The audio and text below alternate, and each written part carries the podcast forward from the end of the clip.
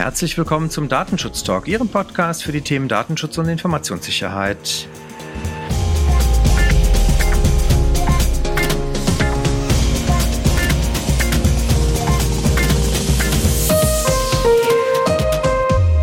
Name ist Heiko Gossen und ich begrüße Sie zu einer weiteren Themenfolge, die quasi direkt anknüpft an unsere letzte, wo wir schon oder wo ich schon mit den beiden Kollegen Markus Zechel und äh, Dr. Falke Böhm über das Thema Datenschutzstrategie sprechen durfte. Und äh, ich habe mich sehr gefreut, dass die beiden sich bereit erklärt haben, im direkten Anschluss noch das Thema wie kann denn Datenschutz als Differenzierungsmerkmal überhaupt funktionieren? Kann es funktionieren? Ist es eventuell Wettbewerbsvorteil oder am Ende vielleicht auch gerade nicht? Da mal drüber zu sprechen. Deswegen begrüße ich sehr herzlich die beiden Herren wieder. Hallo Markus, hallo Falk. Hallo Heiko, hallo Falk. Hallo ihr zwei, schön wieder dabei zu sein. Wir haben beim letzten Mal sehr ausführlich darüber gesprochen, wie komme ich überhaupt in einem Unternehmen dahin, mir über eine Datenschutzstrategie zu Gedanken zu machen. Was ist das? Was ist da drin? Was unterscheidet die Datenschutzstrategie von einem Datenschutzmanagementsystem? von einer Leitlinie, von einem Umsetzungsprojekt, wie muss ich das im Zweifelsfall im, im Zusammenhang sehen. Was wir beim letzten Mal ausgespart haben, was aber natürlich so ein bisschen mit angesprochen wurde, die Frage, wie kann mir das denn überhaupt auch im Wettbewerb helfen? Ich hatte das Beispiel gebracht, dass ich im, zum Beispiel mich am Wettbewerb orientieren kann, um festzulegen, wo ich mich positionieren möchte. Also möchte ich best in class sein oder reicht es mir sozusagen auf einem Level zu sein oder es kann ja auch eine Strategie sein, zu sagen, ich bin in einem Segment, wo ich das über den Preis vielleicht mir gar nicht leisten kann, weil ich über Preise meine Leistung verkaufe und dann ist Datenschutz vielleicht nur so wichtig, dass ich damit halt keine Reputations- oder Compliance-Risiken habe. Deswegen freue ich mich, dass wir heute nochmal da drauf gucken können, wie weit Datenschutz, ich nenne es mal ja Wettbewerbsvorteil sein kann, einerseits, oder aber ob es dann vielleicht am Ende des Tages auch nur ein Hygienefaktor ist im Sinne von, solange nichts passiert, kann ich damit nichts rausreißen. Frage, ich frage erstmal ganz offen, ihr dürft euch berufen fühlen, was, was zu sagen. Wie, wie ist eure Erfahrung mit dem Thema? Habt ihr schon mal irgendwo wahrgenommen, dass über das Thema Datenschutz eine Differenzierung im Markt überhaupt möglich ist? Ähm, besonders viele Gelegenheiten hatte ich dazu offen gestanden noch nicht. Ich möchte mal zwei Beispiele nennen. Ein sozusagen negatives Beispiel, was am Ende aber trotzdem positiv ausgegangen ist und zum zweiten ein positives Beispiel. Ähm, das erste Beispiel ist die Art und Weise, wie die Deutsche Telekom sich vor inzwischen vielen Jahren neu aufgestellt hat im Thema Datenschutz als Konsequenz aus dem Datenskandal in den früheren 2000er Jahren ähm, mit dem Ergebnis, dass man sich sowohl organisatorisch als auch inhaltlich ganz neu aufgestellt hat mit diesem Thema, insbesondere indem man es sogar auf Vorstandsebene adressiert hatte. Ich glaube, in der Folge hat sich die äh, Deutsche Telekom als sozusagen Hort der Glaubwürdigkeit im Bereich äh, Datenschutz etabliert und äh, zehrt von diesen Aktivitäten bis heute. Ne? Also getrieben durch eine, durch ein, durch ein Incident am Ende des Tages, durch einen Sicherheitsvorfall, durch, durch Compliance-Probleme hat die Telekom einen, einen Turnaround hingelegt und sich sehr klar als ähm, ja, Best-in-Class-Player in diesem Bereich etabliert. ein zweites Beispiel, das stammt, glaube ich, aus dem Jahr 2021, als die Porsche AG ein, eine Datenschutzstrategie formuliert und auch kommuniziert hat, die einen sehr starken Consumer-Fokus hat, also einen sehr starken Endkundenfokus und den Kunden in die Lage versetzen wollte oder möchte, sehr granular Auswahlmöglichkeiten treffen zu können, was die digitale Komponente des Fahrzeugs anbelangt. Das sind für mich zwei Beispiele, die zeigen, dass es diese Konstellation gibt. Es ist aber gleichzeitig so, dass diese Fälle, jedenfalls nach meiner Wahrnehmung, nicht wie Sand am Meer zu finden sind, sondern das sind schon eher Ausnahmefälle. Ich, glaube, dass es aber eine Möglichkeit ist, sich da tatsächlich auch im Wettbewerb zu, zu positionieren. Ich finde immer das schöne Beispiel, wir, wir bringen das ja in, in so Präsentationen auch immer, wenn man im Internet guckt, was man da für Statements zum, zum Thema Datenschutz auch in den Datenschutzerklärungen findet. Und dann kommen ja so allgemeine Plätze wie der Schutz ihrer Daten ist uns wichtig oder wir, wir schützen ihre persönlichen Daten. Und ich finde, dass das immer so, so einen merkwürdigen Beigeschmack hat, wenn man sich dann die Webseite darüber hinaus anguckt und dann feststellt, dass da irgendwelche Sachen im Hintergrund laufen, die offensichtlich gar nicht mit dem eigenen Anspruch übereinstimmen können. Oder dass die Datenschutzerklärung eben in einem Generator erzeugt worden ist, der mit der Realität nichts zu tun hat. Und das schließt ja auch so ein bisschen an an die, die Folge, die wir zum Thema der Datenschutzstrategie gemacht haben, wo es ja darum geht, zu überlegen, was, was will ich eigentlich im Datenschutz erreichen. Und ich glaube, wichtig ist auch nicht aus dem Auge zu verlieren, dass am Ende es nicht dazu kommen darf, dass, dass der Nutzer irgendwie diesen, diesen typischen BIOS-Remorse hat, ähm, wo, wo am Ende ein Zweifel bleibt, habe ich die richtige Entscheidung wirklich getroffen? Es gibt dieses Datenschutzparadox, das erleben wir alle, jeder selber auch. Also wir sind gerne bereit.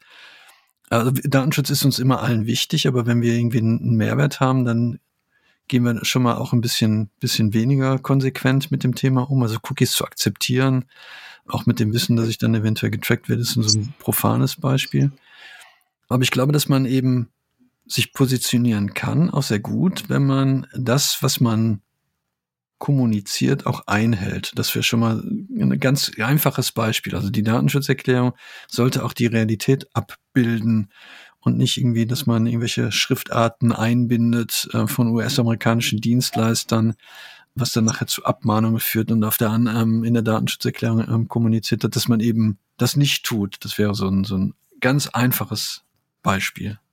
Wobei in, in, in deinem Beispiel natürlich das gar keine Frage einer strategischen Priorität ist, sondern die Widersprüchlichkeit oder die Übereinstimmung zwischen dem, was man sagt und dem, was man tut, vor allem wenn es in Bereichen ist, die rechtlich hm, geformt sind sozusagen, sollte eher eine Selbstverständlichkeit sein und wie, gesagt weniger eine Frage einer strategischen Entscheidung.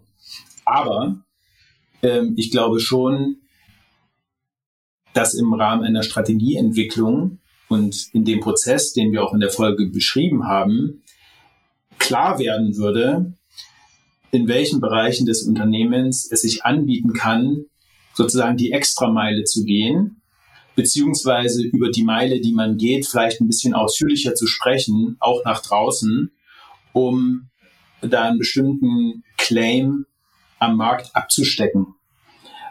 Ich glaube aber, es fällt schwer, äh, das sozusagen abstrakt und von vornherein zu formulieren, dass es hier oder dort mal ganz sicher ein Potenzial gibt, sich am Markt beim Thema Datenschutz oder mit dem Thema Datenschutz zu differenzieren. Und ich glaube, das bedarf schon einer sehr genauen Analyse äh, des Unternehmens und seines Geschäftsmodells, bis man zu diesem Ergebnis kommt. Denn man darf nicht vergessen, sozusagen Werbung mit Selbstverständlichkeiten ist wettbewerbsrechtlich problematisch.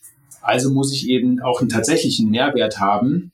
Und für den wiederum muss ich auch was Besonderes tun, nämlich einen Mehraufwand betreiben. Und sich dafür zu entscheiden, ist, glaube ich, für viele Unternehmen eine wesentliche Schwelle, wenn nicht gar unüberwindlich. Also das muss man sich schon sehr genau überlegen und einen sehr genauen Case dahinter stellen.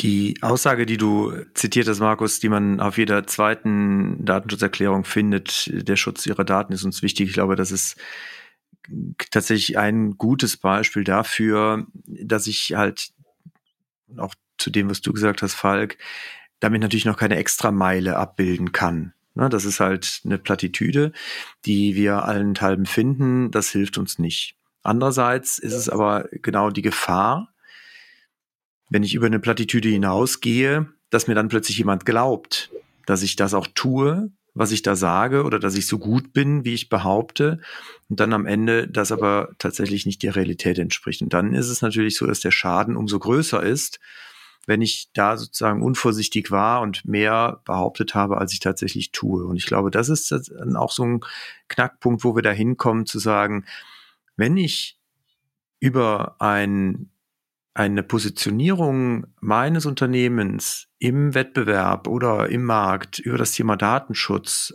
mir mich abheben möchte, differenzieren möchte, im positiven Sinne differenzieren, dann komme ich nicht umhin, das strategisch zu sehen. Also anknüpfen an unsere letzte Folge, dann natürlich auch zu sagen, okay, was bedeutet das denn, wenn ich dahin möchte, auch in seiner Konsequenz und die Strategie dahin zu kommen, letztendlich auch zu formulieren. Und das wie gesagt, in Anknüpfung an das, an das letzte Mal natürlich auch nicht als Datenschutzbeauftragter entscheiden zu können und erst recht nicht dann im stillen Kämmerlein irgendwie was sich zu überlegen, sondern dass das halt nur unter Beteiligung des obersten Managements geht, weil die Gefahr, dass ich mein Vertrauen verliere und es am Ende, wie gesagt, viel schlimmer aussieht, als es vielleicht tatsächlich ist, einfach nur, weil ich das nicht eingehalten habe, was ich gesagt habe, ist halt um ein Vielfaches größer, wenn ich versuche, best in class zu sein und es am Ende aber nicht bin.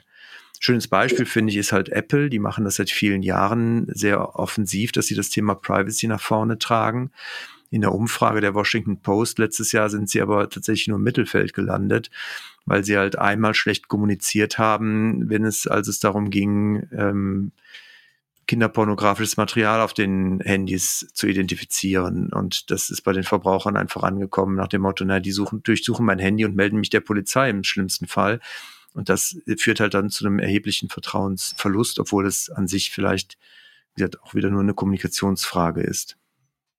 Aber dafür ist die Strategie ja da, dass wir im Prinzip das als Maßstab nehmen und auch die operativen Themen dann, dann immer wieder daran ähm, ausrichten und dass die Kollegen, die dann für die Webseite, ähm, Webseitengestaltung verantwortlich sind, auch immer wieder auf der operativen Ebene gucken können, ist das, was wir hier einsetzen, zum Beispiel an Tools, überhaupt noch mit unserer Strategie vereinbar, weil wir plötzlich einen Drittstaatentransfer damit im, haben und wir immer behauptet haben, dass, dass unsere Daten die Bundesrepublik Deutschland oder vielleicht die Europäische Union gar nicht verlassen werden. Und das, da bin ich bei dir. Also wenn man dann anfängt, das nicht mehr zu tun, was man immer erzählt, dann ist es doof. Aber dafür wäre ich, ist die Strategie, und die ist ja, das haben wir auch beschrieben, die Strategie haben wir nicht entwickelt, sondern die ist ja aus dem Unternehmen heraus gewachsen.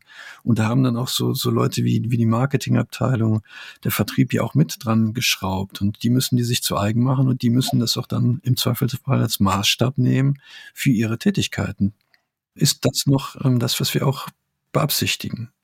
Und ich glaube, das ist auch nochmal ein sehr wichtiges Beispiel für den Unterschied zwischen der Datenschutzstrategie einerseits und der Geschäftsstrategie andererseits, deren Bestandteil eine Datenschutzstrategie sein kann. Wenn ich Datenschutz eben als Marktdifferenziator identifiziere und für bestimmte äh, Unternehmensbereiche nach vorn bringen möchte, dann findet das auf der obersten Strategieebene statt und ist keine Frage der Datenschutzstrategie. Und dann ist es genau wie du sagst, Markus, alle Unternehmensbereiche müssen sich darüber Gedanken machen, wie sie im Rahmen ihrer Tätigkeiten die Gesamtunternehmensstrategie umsetzen können und sicherstellen, dass sie mit dem, durch das, was sie tun, sich nicht im Widerspruch setzen zur Unternehmensstrategie oder müssen Aktivitäten identifizieren, die gegebenenfalls widersprüchlich sein können.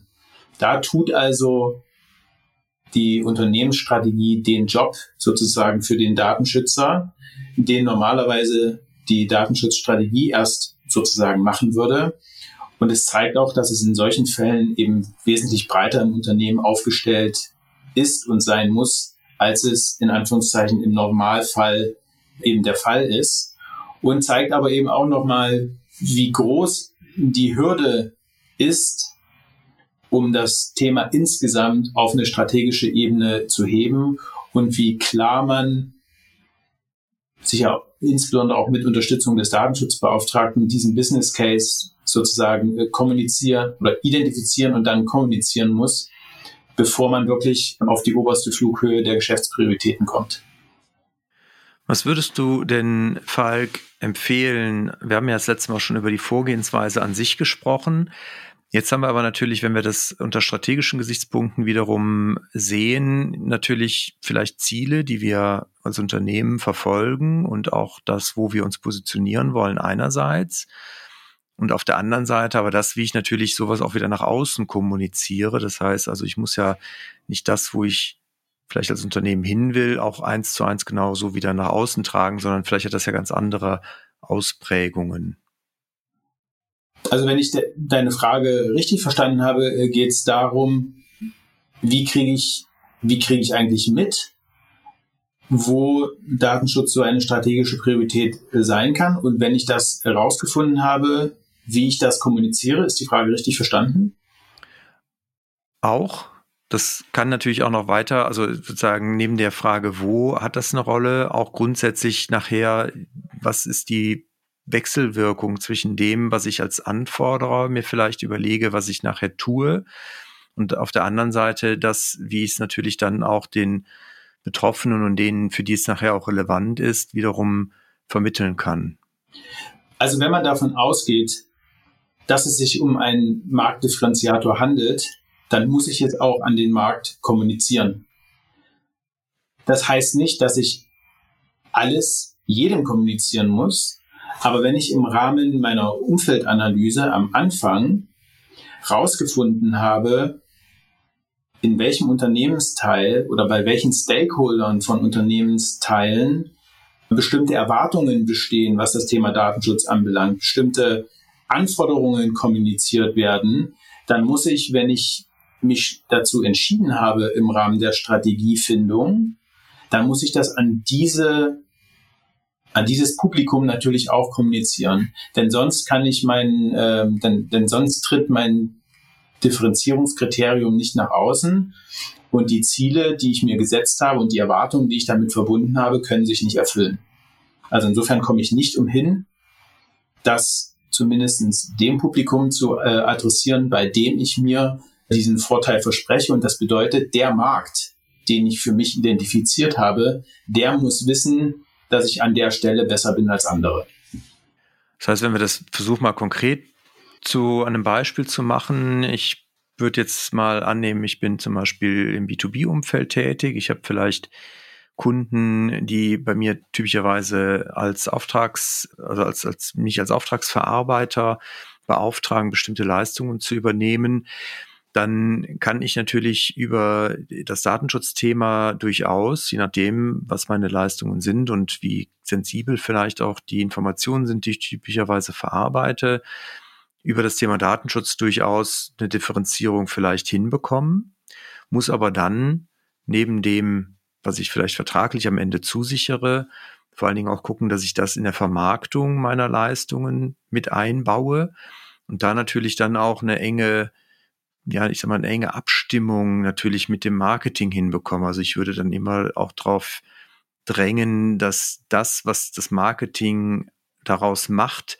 immer noch mal eine Korrekturschleife fährt über auch letztendlich die fachlichen Instanzen, die am Ende auch noch mal drauf gucken, ob diese Versprechen, die man vielleicht formuliert hat, sich mit der Strategie am Ende auch wieder decken und dass man halt nicht in diese Falle tappt, die wir eingangs schon angesprochen haben. Ich verspreche vielleicht Dinge aus einer Marketingperspektive, die dann am Ende hinten raus gar nicht möglich sind oder vielleicht gar nicht so vorgesehen sind und der Kunde spätestens dann bei der Vertragsverhandlung danach fragt und ich sagen muss, ja, nee, da haben wir, das war nicht so ganz richtig. Das würde, glaube ich, schon dieses Vertrauen, was man eigentlich übers Marketing dann versucht hat zu etablieren, quasi mit dem Hintern schon wieder einreißen. Ich halte das für, einen, für einen ganz wichtigen Punkt, dass wir da auch dann andere Bereiche mit einbinden, wie im Unternehmenskommunikation, Marketing, die, die uns dann auch dabei unterstützen, wir müssten dann vielleicht auch mal aus unserer Datenschutzperspektive Personas identifizieren, also betroffene Personen auch mal versuchen zu identifizieren, die, die so aus der Marketing-Sprech eben als Persona sind. Wer, wer ist eigentlich so typischerweise die betroffene Person?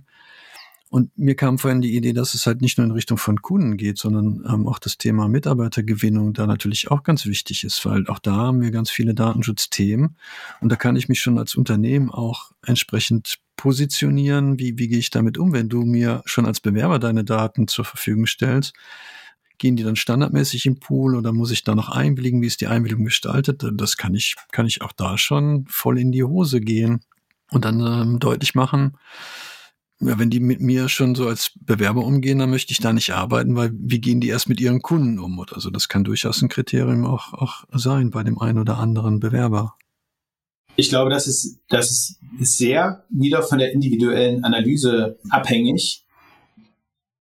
Ich tue mich schwer, ehrlich gesagt, aus der eigenen Erfahrung zu bestätigen, dass das für Mitarbeiter gerade am Anfang ihrer Reise in einem Unternehmen ein entscheidendes Kriterium ist. Ich will das nicht ausschließen, aber das wäre eben auch Ergebnis einer Diskussion mit Leuten, die für das Thema Mitarbeitergewinnung verantwortlich sind. Wenn sie zum Beispiel feststellen, äh, wir sind ein, wir sind ein Technologieunternehmen und wir brauchen deswegen Technologieexperten, Data Analysten, Softwareentwickler und, und was nicht alles. Und die kommen aber aus irgendwelchen Gründen nicht die man vielleicht gar nicht identifizieren kann zunächst mal. Dann kann man überlegen, ob man äh, zusätzliche Differenzierungskriterien braucht, die es den Leuten jenseits von einem flexiblen Arbeitsumfeld beispielsweise, jeweils, äh, jenseits von den neuesten Tools, dass man denen eben auch kommuniziert, dass die Daten äh, in besonders guten Händen sind. Von solchen, an, äh, von solchen Anwendungsfällen gebe ich zu, habe ich noch nie was gehört. Ich dachte an uns als Beratungsunternehmen für Datenschutz natürlich in erster Linie, dass wenn, wenn Leute sich bei uns bewerben würden, ja schon auch mit einer gewissen Erwartungshaltung kommen. Und bei uns ist das alles schick, aber da könnte man ja gleich von Anfang an wirklich sich selber ein, ein Eigentor schießen, wenn man da schon, schon seine Hausaufgaben eben nicht gemacht hat, weil man das vielleicht auch in, in, in dem Bereich hat, die eben nicht mit der Datenschutzberatung in erster Linie zu tun haben, sondern andere Kriterien in den Vordergrund schieben. Und ich glaube, das ist, das ist ein viel realistischeres Szenario, nämlich dass man sagt, dass man mit der Geschäftstätigkeit, was auch immer das sein mag, und ich glaube, Telekom zum Beispiel, also Telekommunikation ist ein ziemlich gutes Beispiel dafür, da kommt eine gewisse Erwartung mit einher, dass mit personenbezogenen Daten nicht nur der Kunden, sondern auch der Mitarbeiter äh, verantwortungsvoll umgegangen wird und dass du deswegen besondere Anforderungen oder besondere, wir haben es, glaube ich, genannt, die Extrameile, dass du bereit bist, die Extrameile zu gehen und diese Erwartungen nicht zu enttäuschen.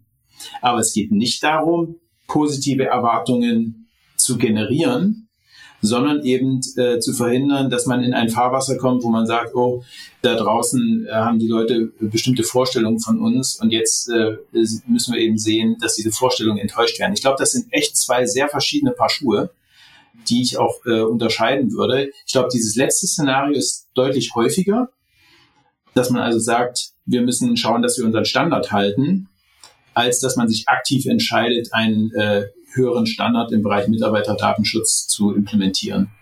Aber das passt ja dann noch zu den strategischen Überlegungen. Möchte ich best in class werden oder möchte ich nur das tun, was alle anderen auch tun? Und, und daran würde ich mich dann orientieren, eben zu sagen, hier, ich mache noch zwei extra Meilen, weil ich damit auch ganz neue Zielgruppen adressieren kann. Oder ich möchte zumindest vermeiden, dass der Wettbewerber mir vorbeizieht, weil ich mir weil die Leute dann nicht mehr zu mir kommen, weil ich irgendwie da so ein US-amerikanisches Tool eingesetze, wo, wo die Leute schon psychologisch bewertet werden ähm, und, und das schon irritierend finden.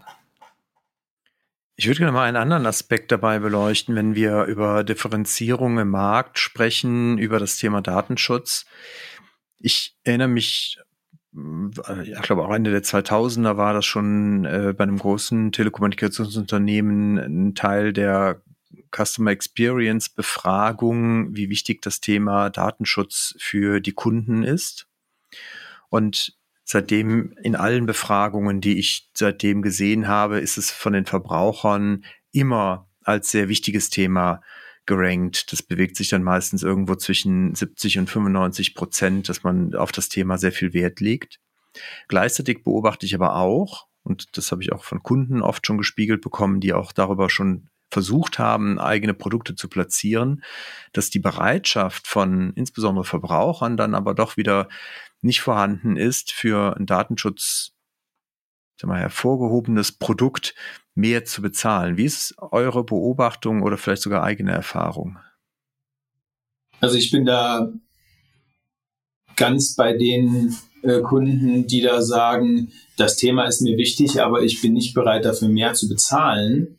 Und also, das passt eigentlich auch offen gestanden sehr gut zu dem, was Privacy oder was Datenschutz eigentlich verlangt, nämlich ich habe einen Anspruch, dass Datenschutz voll intakt ist, unabhängig davon, was ich tue. Es kann also nicht sein, dass das irgendwie als Hohlschuld verstanden wird, sondern effektiver Datenschutz ist im normativen Sinne jedenfalls eine Selbstverständlichkeit, für die ich jedenfalls als Endkunde nicht besonders bezahlen möchte. Und ich glaube, man kann es auch nur schwer äh, verkaufen, dass man sagt, ähm, dass sozusagen 100% Datenschutz oder ausreichender Datenschutz davon abhängig ist, dass ich jetzt irgendwie noch eine Zusatzoption buche, äh, die dann erst dazu führt, dass ich da, dass ich da gut aufgehoben bin. Und wir haben ja diese Diskussion im Rahmen der Bezahlschranken bei Medien, wo immer wieder sozusagen der, der Vorwurf laut wird, Datenschutz ist nur was für die Reichen, den sich also nur die leisten können, die auch bereit sind, für das, für das Abonnement zu bezahlen und alle anderen dürfen sich höflich tracken lassen.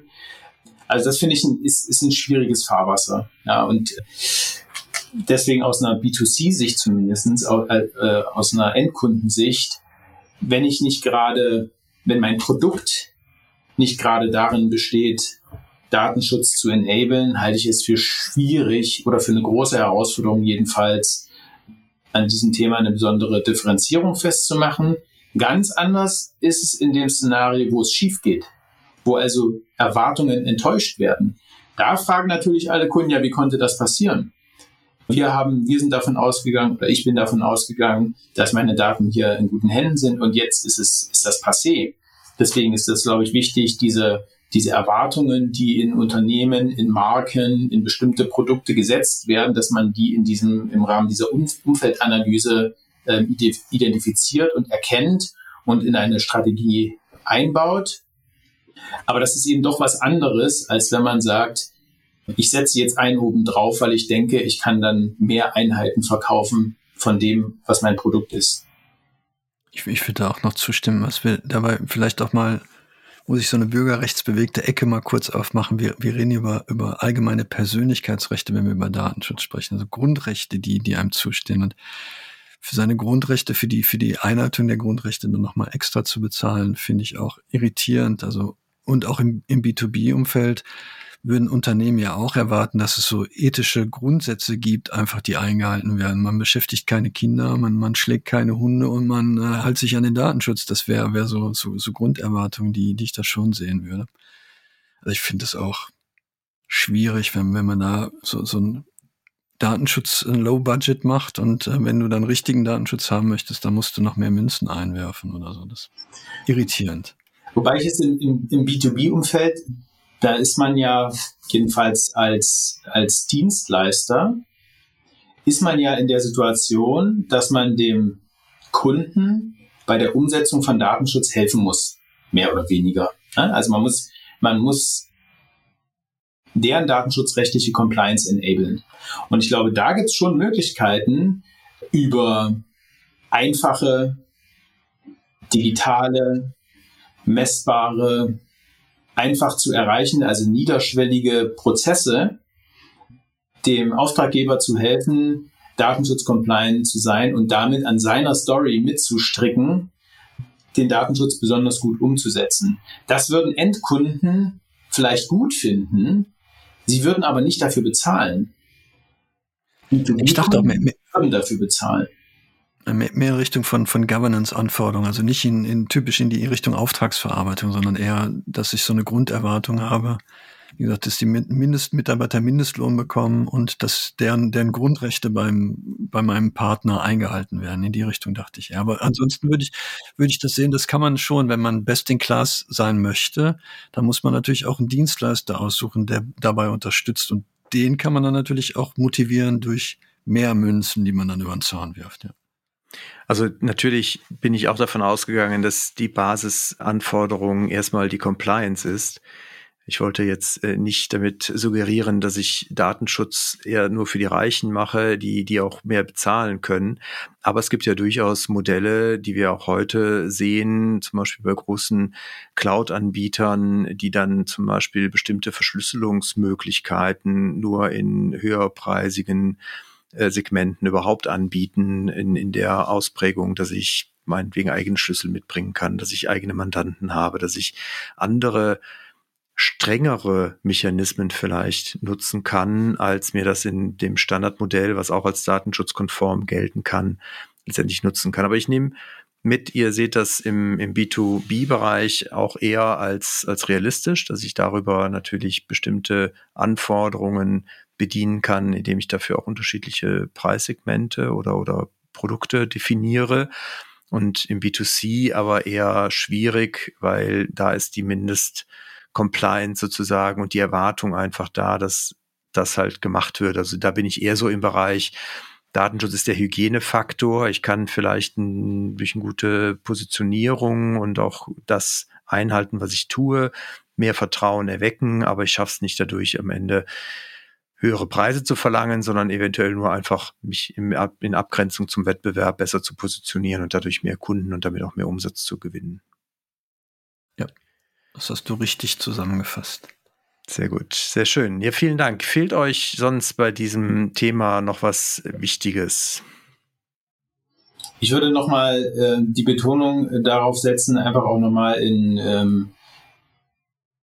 in Fortsetzung unserer Diskussion zum Thema Datenschutzstrategie, dass auch die Möglichkeit, sich über Datenschutz zu differenzieren, Ergebnis einer Analyse ist und nicht abstrakt äh, vorneweg beurteilt werden kann. Und insofern ist der Prozess zur Definition einer Datenschutzstrategie der, genau der richtige Ort, um dieses Potenzial zu erkennen oder halt eben zu der Erkenntnis zu gelangen, dass man ja mit dem Thema Datenschutz Compliance schon aus, äh, ausreichend beschäftigt ist und darüber hinaus vielleicht keine besonderen marktgerichteten Messages zum Thema Datenschutz äh, senden möchte.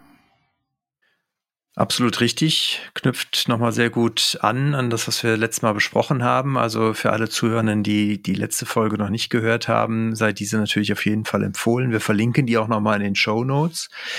Ansonsten denke ich, ist zu dem Thema zum jetzigen Zeitpunkt schon mal viel Wichtiges gesagt. Und wenn Ihnen, liebe Zuhörer, noch was einfällt, ein Aspekt, den wir jetzt heute vielleicht nicht beleuchtet haben, dann verpassen Sie es nicht gerne auf der Folgenseite uns einen Kommentar zu hinterlassen. Den finden Sie den Link zur Folgenseite unten in den Show Notes. Wir freuen uns und vielleicht dann auch für Impulse für, für eine weitere Folge mit äh, Dr. Falk Böhm und Markus Techel und meiner Wenigkeit Heiko Gossen. Ich danke euch beiden recht herzlich. Vielen Dank, Falk. Klasse, hat viel Spaß, äh, viel Spaß gemacht. Vielen Dank. Vielen Dank, Markus. Sehr gerne, immer wieder. Und Ihnen wünschen wir natürlich viel Spaß, hoffentlich gute Impulse und wir freuen uns von Ihnen zu hören. Bleiben Sie uns gewogen und auf bald. Bis bald.